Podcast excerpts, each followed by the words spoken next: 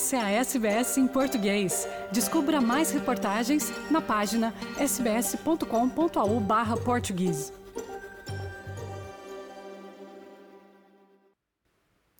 Seis jovens preparam-se para levar 32 nações europeias a tribunal para as tentar forçar a fazerem mais e melhor para reduzirem as suas emissões. Os requerentes são portugueses, com idades entre os 11 e os 24 anos, e afirmam que foram levados a agir na sequência dos incêndios florestais em Portugal, em 2017, que mataram mais de 100 pessoas. Sofia Oliveira tinha 12 anos e o seu irmão mais novo, André, tinha 9, quando os incêndios florestais catastróficos no centro de Portugal mataram mais de 100 pessoas em 2017. Sofia diz que ambos sentem que é hora de levantar a voz e agir. Em 2017 nós quisemos fazer mais em ação. Eu tinha 12 anos, o André tinha 9, porque achávamos que era na altura, foi uma das melhores alturas, porque estávamos a ficar com ansiedade climática uma grande ansiedade climática e também porque achávamos que era agora ou nunca mostrarmos a nossa voz que já foi descrito como a maior ação legal climática do mundo coincide com os apelos da Agência Internacional de Energia por uma redução significativa no uso de combustíveis fósseis. A agência afirma que o crescimento recorde da tecnologia de energia limpa significa que ainda é possível limitar o aquecimento global a 1,5 graus. O diretor executivo da agência, Fatih Birul, atualizou o roteiro Net Zero da organização, que propõe soluções possíveis para atingir emissões líquidas zero até 2050. Birul diz ainda que, de todas as fontes de energia limpa, aquela que teve o crescimento mais significativo foi a energia solar. I compare where we were two years ago when we published the first net zero 2050 uh, study. And today, I am really uh, more hopeful because of the numbers. I can tell you that two, at least two major clean energy technologies are going very strongly. One of them is solar energy.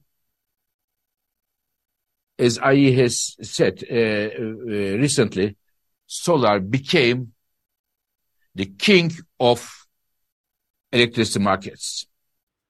Apesar deste crescimento, Birul diz ainda que há um longo caminho a percorrer para reduzir os impactos das alterações climáticas. Entre as principais questões que ainda precisam de ser abordadas está a dependência excessiva dos combustíveis fósseis. Birul diz que todas as nações devem trabalhar mais e melhor para limitar o seu uso. Reduce emissions from fossil fuels, we have to reduce the use of fossil fuels. So simple. And our numbers show that if we want to reach the 1.5 degrees target, fossil fuels, the use need to decline close to 25% between now and 2030.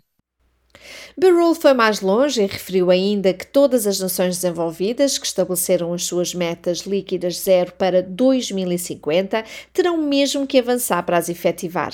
A Agência Internacional de Energia afirma que o mundo precisaria de investir mais de 7 bilhões de dólares por ano na transição para energias mais limpas já a partir do início da próxima década, acima dos gastos de 2,8 bilhões de dólares esperados para 2023.